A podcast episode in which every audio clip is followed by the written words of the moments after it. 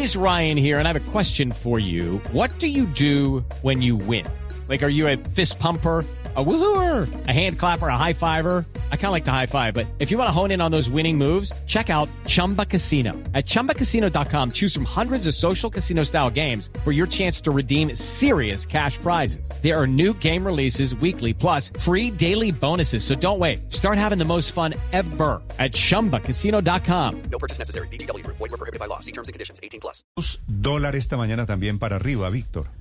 Sí, después del descanso que tuvo ayer el dólar en Colombia por ser festivo en Estados Unidos, vuelve a la normalidad hoy el mercado de divisas colombiano con un dólar subiendo de nuevo. Sube 17 pesos en estos primeros minutos de negociación hasta los 4.622 pesos como cotización promedio, intentando situarse otra vez en máximos históricos. Néstor, el precio máximo del día hasta el momento ha sido de 4.630 pesos. Recordemos que el más caro, el dólar más caro de todos los tiempos, se marcó la semana pasada en 4.627 pesos con 61 centavos. Pues Entonces hoy el dólar se mantiene ahí, pegadito, muy cerca de estos Ahora, eh, niveles por todo lo que está ocurriendo a nivel si- internacional, si ya más el algunas ministro de Hacienda aquí. dijo que no iba a haber control de capitales, que era lo que había sugerido. Si ya JP Morgan regañó al presidente Petro por utilizar su Twitter, eh, anunciando cosas que finalmente no se pueden hacer, ¿por qué está subiendo todavía el dólar en Colombia?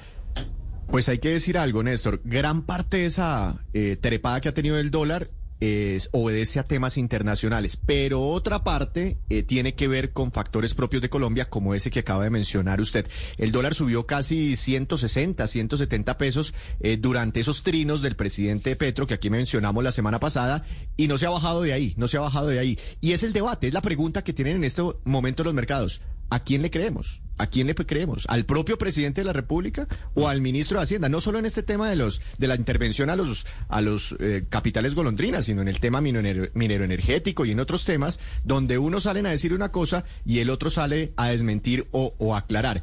Eh, entonces está esa incertidumbre, está esa expectativa porque pues está tramitando Así va, así va a Néstor, pasar durante una reforma. Es que el presidente va a tener que entender, Víctor, que no puede salir a opinar. Él reclamaba en el comienzo del Twitter, Héctor, usted se acuerda, que él era un ciudadano común y corriente y que tenía derecho a opinar, ¿no? Decía más o menos él.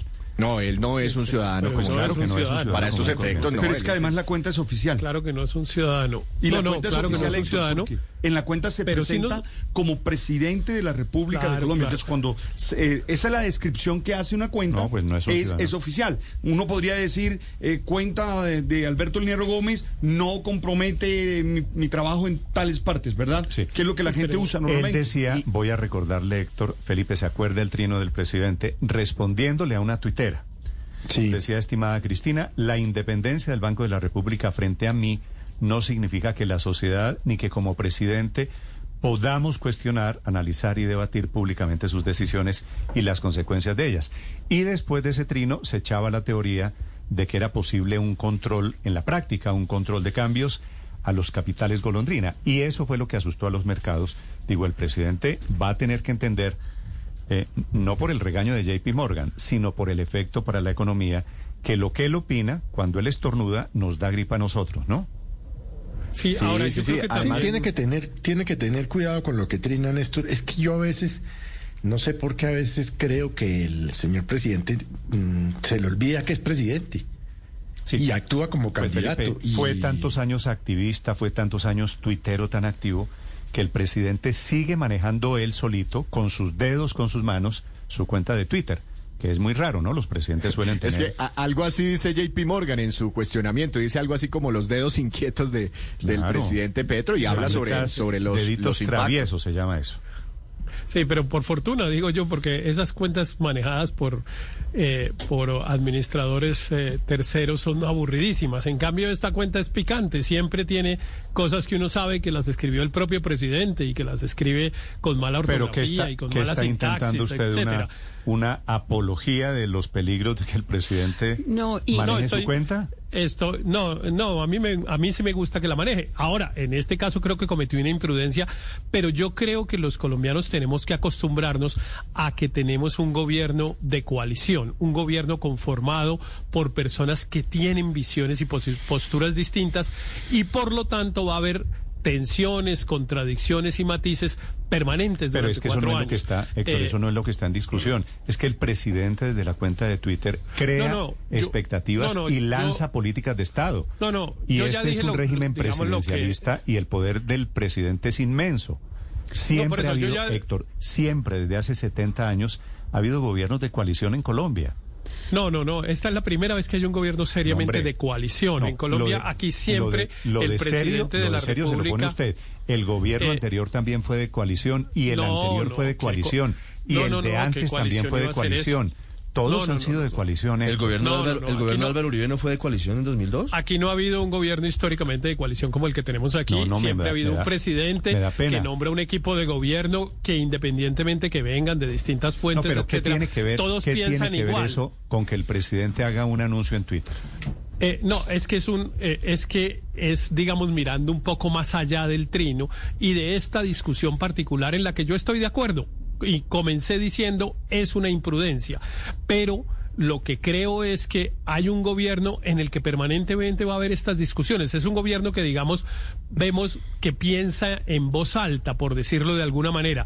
Va diciendo unas cosas y se, y se van conversando entre ellos pública y abiertamente, lo cual permite una gran cosa, a mi modo de ver, una gran cosa, A ver. que es que todos podemos intervenir en esa discusión. Entonces el presidente dice, insisto, en este caso y el ejemplo eh, particular es malo, pero voy a seguir en él, que es eh, vamos a ponerle control a los capitales golondrina. Pues eso lo que abre es una discusión pública sobre si Y conviene causó o no. unos Claro, problemas. claro. Aumentó, Sobre aumentó el precio de la divisa. Pero eso, pero, pero permítame, Yo pero permítame Ricardo Héctor, terminar la, la idea. apología de la improvisación me parece Pero valiente. permítame, Ricardo, Héctor, terminar pero- la idea Pero cuando y- el y presidente, en eso que usted Eh, llama un gobierno histórico de coalición, cuando el No, yo presidente no- sa- el histórico se sale a anunciar, usted, eh, yo sí, no. usted dice que es la primera vez que pasa en la historia Ah, de bueno, Colombia. sí. Sí, Héctor, cuando, sí, cuando la- esto bueno, había pasa, gobiernos de coalición en el Frente Nacional, eh, Héctor, pero cuando esto pasa, ¿sabe qué es lo que sucede?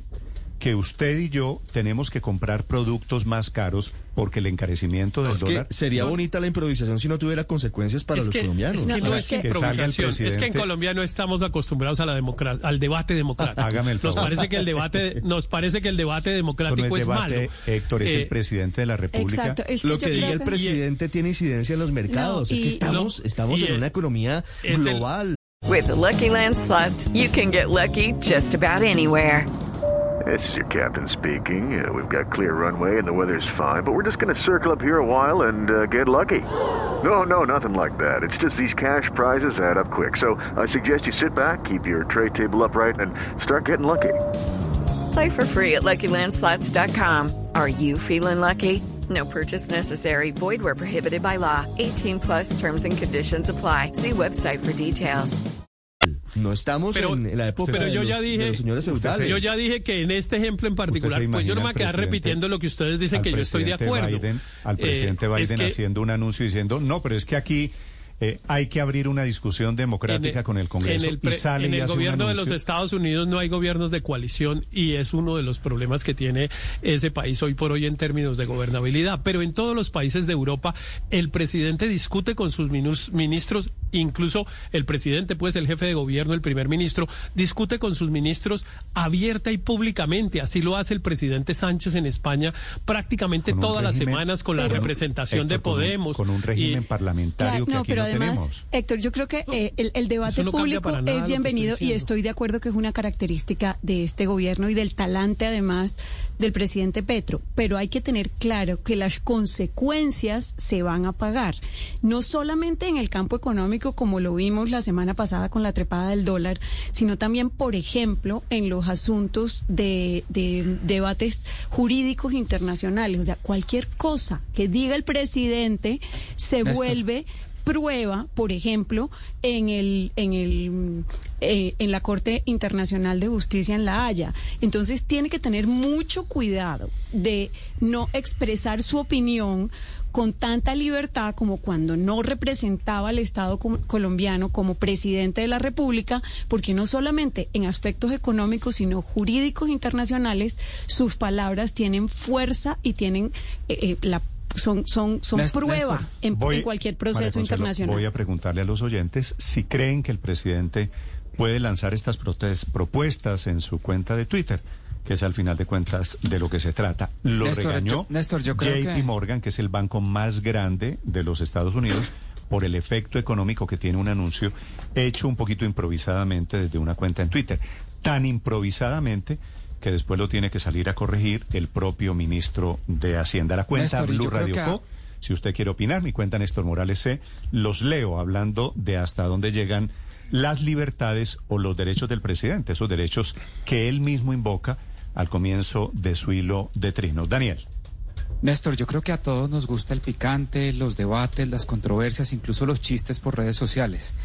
Pero cuando eso se ve reflejado, cuando una, una, una salida en falso, una idea sin haberla pensado mucho consultado con, con los expertos eh, económicos del gobierno, cuesta que el dólar se suba a 150, 200 pesos, pues eso 160 afecta y diluye el ingreso, eso, eso diluye el ingreso de los colombianos. Básicamente, el poder adquisitivo de los pesos que es el ingreso que reciben los colombianos, se empieza a diluir y cada vez pueden comprar menos cosas, pues eso ya deja de ser interesante como un chiste o como un debate o como un picante en las redes sociales del presidente.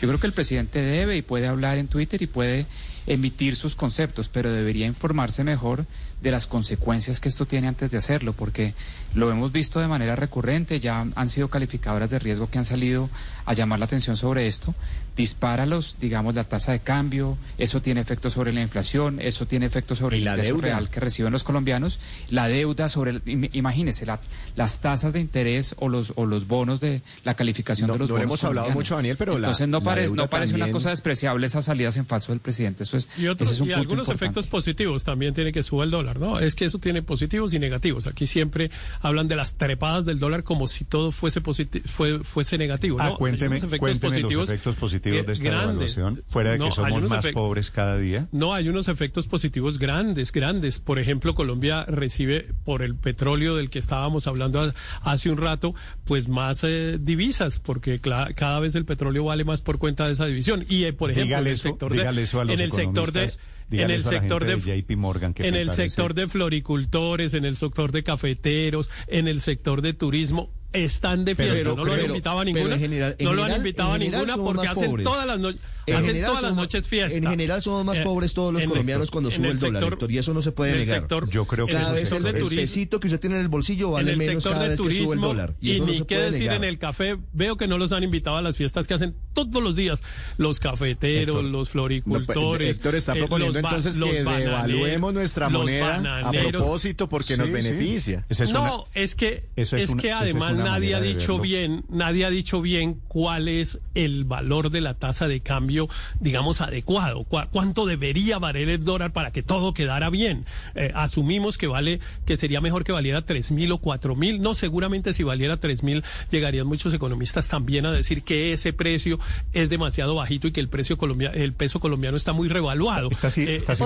O, sea que usted cree que lo hizo a propósito el presidente sí para que no, no, no, no, no, no, simplemente para que cuando hablemos no necesariamente le demos la connotación negativa que ustedes le dan. O sea, a- que el eh, peso- nos hemos devaluado al aumento de 20%, la que tasa de cambio. devaluémonos más. Que el eso peso- es bueno. Quizás estábamos, peso- estábamos muy revaluados, que el peso Es- colombiano valga menos. Bueno, hay, hay opiniones para todo. 8 de la mañana. Claro, 52 uno puede minutos. decir que la...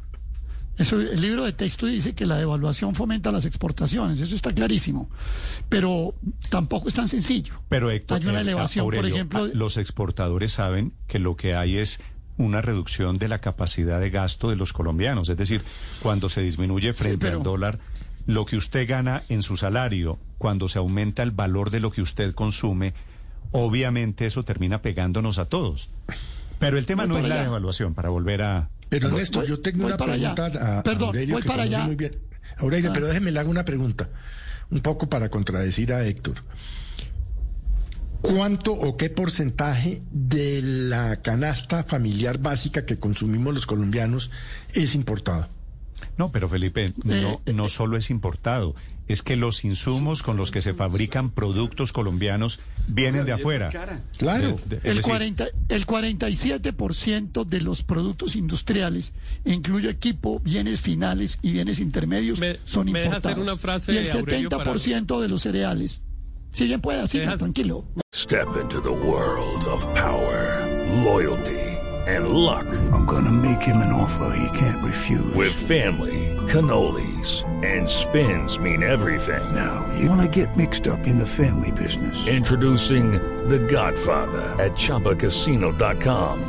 Test your luck in the shadowy world of The Godfather slot. Someday, I will call upon you to do a service for me. Play The Godfather now at ChumbaCasino.com. Welcome to the family. No purchase necessary. VGW Group. Void where prohibited by law. 18 plus. Terms and conditions apply.